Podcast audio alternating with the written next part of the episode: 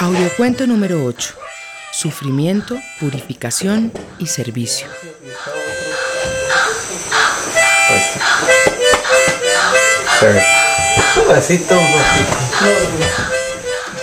Los viejos estaban cansados de las pintas de los tipos de yajé que usaban. Además, la comunidad pasaba por una mala racha.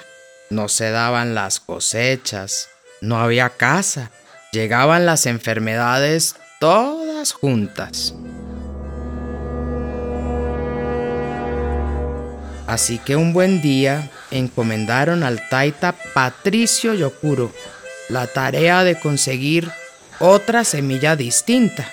Entonces, él tomó 10 tazones grandes de yagé y decidió ir al mundo de arriba.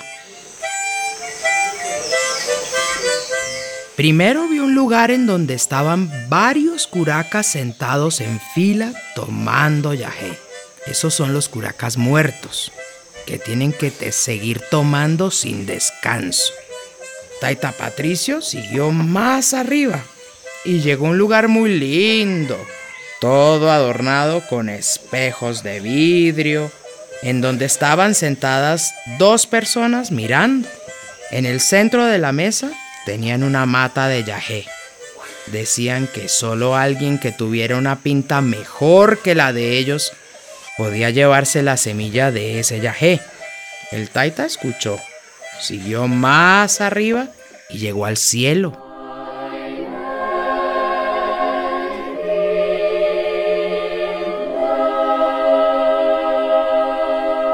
En la puerta estaba un señor con una llave muy grande y dijo que no podía entrar. Preguntó si debía alguna cosa. El taita dijo que no debía nada. El señor no lo dejó entrar, pero fue a preguntar y salió luego con un vestido como de sacerdote y le dijo que se pusiera ese vestido y entrara. El taita entró y encontró un libro muy grande y Diosito sentado le preguntó, ¿No debe nada? No, no debo. Porque si debe algo, se acabó. No puede volver y se queda aquí en el cielo. Luego continuó. Cuénteme, allá en el mundo de donde viene, ¿qué problemas tiene?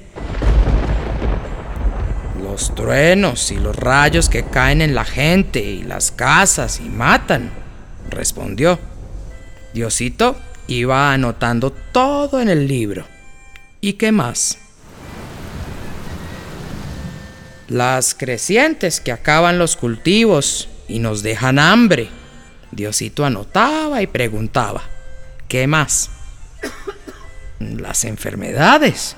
Entonces Diosito dijo, cuando baje, busque en el camino a un señor que vive solo y que tiene una caja. Él es el trueno y es muy bravo, pero dígale que yo lo mandé.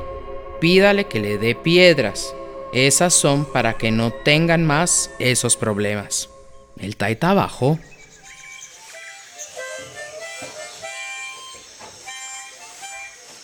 Encontró al señor con una cara muy brava y entró. El trueno se puso muy bravo y empezó a hablar duro y enojado pero al fin dejó hablar al taita, que le dijo que era Diosito el que lo mandaba y que necesitaba piedras. Entonces el trueno abrió el cofre de vidrios de espejo. Estaba lleno de piedras de colores. El taita cogió un puñado grande y siguió rápido abajo. Encontró a los dos señores que cuidaban la mesa con la mata de yajé en la mitad una mata pequeñita. El taita se volvió guacamaya y pegó un grito, como saben dar las guacamayas. Voló rápido y cogió con el pico una rama de yajé y voló rápido. Los curacas dijeron, mm, Ese sí sabía. Y tiene pinta mejor, se nos llevó la semilla.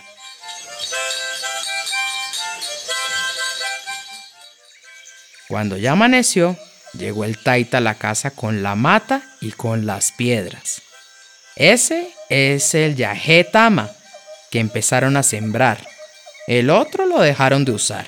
De ese hay en Yurayaco y yo ya sembré ahora. Esta narración cuenta el origen del Yajetama o Yajé del aire. Fue contada por Taita Laureano Becerra durante una ceremonia con Ambihuasca en Cozumbe en 1994. Taita Patricio fue su maestro.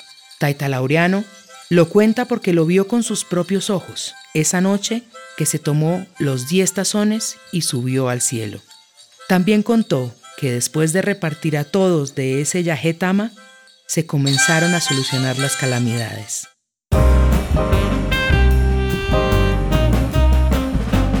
Para tener en cuenta. Para ser taita, sabedor, curaca, payé, cumú, historiador, entre otros, se necesita mucho entrenamiento y sacrificio para estar limpios y poder recibir el espíritu del conocimiento. Los sabedores son las verdaderas autoridades ancestrales que negocian con el mundo espiritual para prevenir y tratar enfermedades, para abrir la naturaleza y para solucionar problemas en la comunidad. El conocimiento tradicional es sagrado. También debemos cuidar y respetar nuestras plantas sagradas como el yagé o ambihuasca, el capi, la coca, el tabaco, porque son fundamentales para nuestra medicina y nuestra cultura.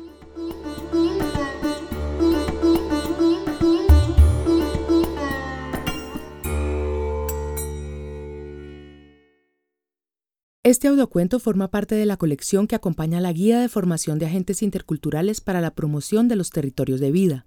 Textos Carolina Maya. Narración Ana María Pacheco. Interpretación de música ingana para Dulzaina, Taita José Becerra.